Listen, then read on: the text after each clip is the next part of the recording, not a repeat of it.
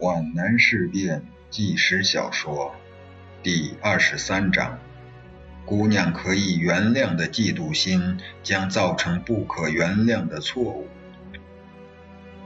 云岭的冬夜静谧悲凉，溪水从山石间跳出，顽强的、咕咕有声的向前奔流。路边三棵并排的皂荚树在冷风中摇曳，像受了委屈的三姊妹互相抚慰，发出幽怨的悲笑声。林志兰走啊走，她时而踏着僵硬硌脚的路面，时而踏着路边柔软的荒草。她忽然想起被失恋折磨着的刘医生向她说的铭刻在心的话。爱情的奥妙在哪里？它是一颗甜蜜的苗，培植它是无上的幸福，拔出它是无尽的痛楚，因为它根植在心窝里，要拔除就会带着血，带着肉。姑娘的心在隐隐作疼，她知道那棵苗不能拔，一拔它会死。林志兰走啊走。她不知脚下的路把她引向何方，他出现了一种蹲到皂荚树下大哭一场的念头。可是皂荚树下早有了人，他看不清，恍若两个黑色的精灵。你带我走吧，一个女人的声音在寒风中颤栗。我不能，一个男人的声音像在哀求。你等着我，我觉得再也见不到你了。一声凄厉的风啸送来抽泣的哭声，两个黑影猛然合二为一，紧紧地抱在一起。抱在一起的黑影像座石山似的压在他的心头，压得他不能呼吸。这一切，林志兰弄不清是看到的、听到的，还是想到的，但他知道，那是一对大军行前生离死别的情侣。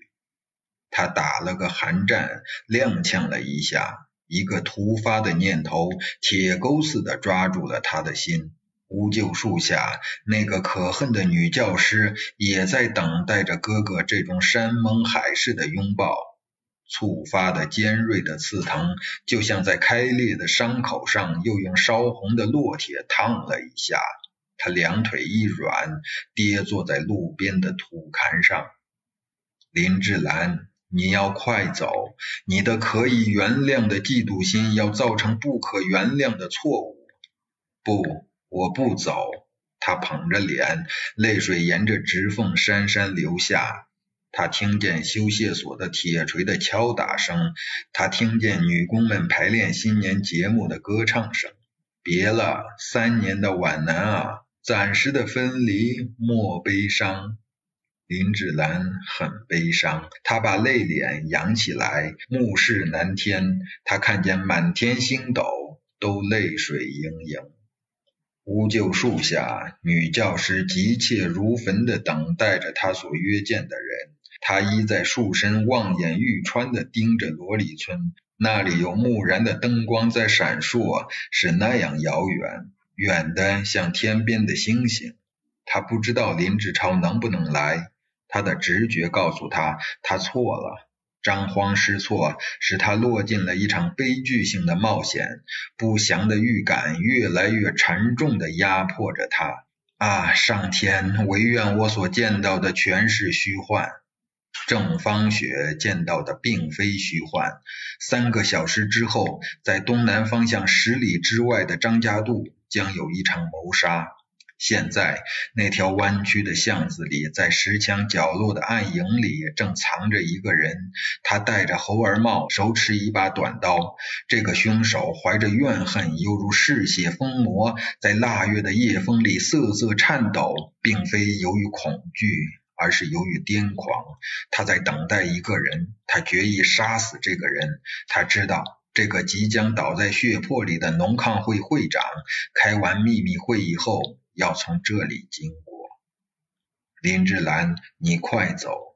如果张家渡总兵站在电话里得到了及时的警告，这场谋杀就能制止，这个凶手也许会落进被杀者的手中。林志兰仰起头来，有一堆火焰在新村方向飘动，传来噼噼啪啪的爆竹声。他突然感到了火焰灼热，炽烈的烟火在他眼前飞腾。那是他家的三间茅草屋，在腾腾烈焰里有个细妹子，她的头发烧焦了，眉毛了黄了。衣衫冒着火苗，他哀嚎，他翻滚，他看见爹娘都藏在当院里，那血比火光还要红。他知道那是北伐军和北洋军阀在打仗，打到了平江城南豆田村，北洋军阀放了火。为什么他不知道？只知道他的爹娘死了，他也要死了。一个手持大刀的壮汉冲进来。后来他知道这个壮汉叫林秉和，是凤桥乡农民协会的委员长。他的手劲可真大，像抓小猫似的，把他从火海里提出来，把他交给跟在身后的毛头小伙子。超伢子，把他送回咱家去。我我还要打仗呢。两里之外正炮火闪闪。去！那壮汉的声音不可抗拒。来！做儿子的一把揪过他，十四年后的今天还能感到手脖子痛。他要送他走，还要赶回来。他是那样的粗暴，对六岁的小姑娘没有一点怜惜，连拉带拽的跑了二百米。小姑娘蹲在地上放声痛哭，她宁愿回到火堆里。那位未来的作战科长急得七窍生烟，推她、拉她、搡她、吓她、哄她，全无效。终于蹲下来，傻丫头，我背你。他的力气好大，没有歇气就背到了家，冲进柴门喊了一声妈。他看见一个比妈妈大几岁的妇女站在屋门口，双手一拍，叫道：“天哪，这是怎么了？喜事儿！”儿子就地一蹲，把姑娘放在石榴树下。妈，爹给我拾了个没主的妹妹来，俊的就像咱家床头上那张画。跑进屋里，咕咚咕咚喝了半瓢凉水，旋风似的跑走了。三年之后，上了小学的林志兰才认出那张画叫《贵妃醉酒图》。这个哥哥也够缺德的了，挖苦他。那一年八月十九，北伐军占了平江城。三天后，哥哥陪着叶挺团长来到凤桥乡看望爸爸和妈妈。后来才知道，十六岁的哥哥了不起。那年他在县城里上中学，住在开米店的舅舅家。他给凤桥乡农民自卫军画了一张平江城防图，为北伐军攻打平江城立了一大功。后来叶团长知道了他的遭遇，留下了二十块现大洋。哥哥要跟北伐军走，临行前那一句平淡无奇的话，十四年来一直紧扣他的心弦。妈，叶团长留的钱不要做别的用，供给志兰上学。不不，我不上学。六岁的姑娘一下子触到了哥哥的心，从竹床上赤脚跳下地，紧紧搂住了哥哥那汗津津的黑脖子。哥，我跟你去打北兵。傻丫头，你爸妈一个人留在家呀？他又粗鲁地推开小妹妹，背上猪斗里，一头插进星光闪闪的暗夜里。马日事变的枪声传到凤桥村。五个月后，林炳和滚烫的血浇红了幕布山的一片岩崖。林大妈没有见到丈夫的尸骨，但她谨遵儿子的嘱托，宁愿自己忍受劳累心酸，也让志兰去上学。妈，我不能叫你一个人受苦。呀，这是你哥临走留下的话，妈苦也觉得甜。妈，林志兰猛然跪下去，我的亲妈呀！母女俩抱头痛哭。等你哥回来，你俩就成亲。妈妈没有等到哥哥回来，妈妈死的时候，只有他守在身边。一九三八年，皖南的严寺村头，杜鹃花野火一般点燃了远近的山崖。一个身穿重孝的姑娘扑进林志超怀中，放声大哭：“哥，我没有伺候好妈妈，人老了嘛。哥，你好狠心啊！”姑娘死死地抱住哥哥：“妈妈临终叫着你，老人家死不瞑目啊！”芷兰，别说了。新上任的营长哽咽着：“妹妹，你受苦了。哥，我和你一生一世在一起。”七天后，这个农村少见的女高小生穿上了白罩衣。也许就是从这个时候起，林志兰发了一个誓：今生不做一件对不住哥哥的事。姑娘的心碎了，为了誓言，心碎。也得往前走。他站起来，悠悠晃晃的向前走。那张纸条重逾千斤。林志兰，你快走！只要你知道无救树下那姑娘焦虑的万分之一，两华里的路程怎么这样长？肝肠寸断的姑娘想：哥哥不知道我爱她，不，不可能。我把我的日记给他看过。他能听不到我心灵的呼唤吗？你是谁？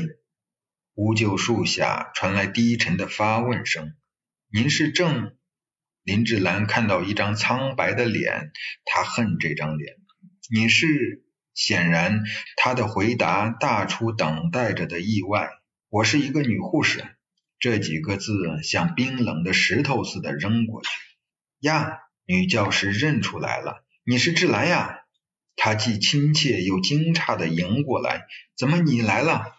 他不能来。林志兰从女教师沮丧的声调里听出了失望的深度，把纸条杵给对方。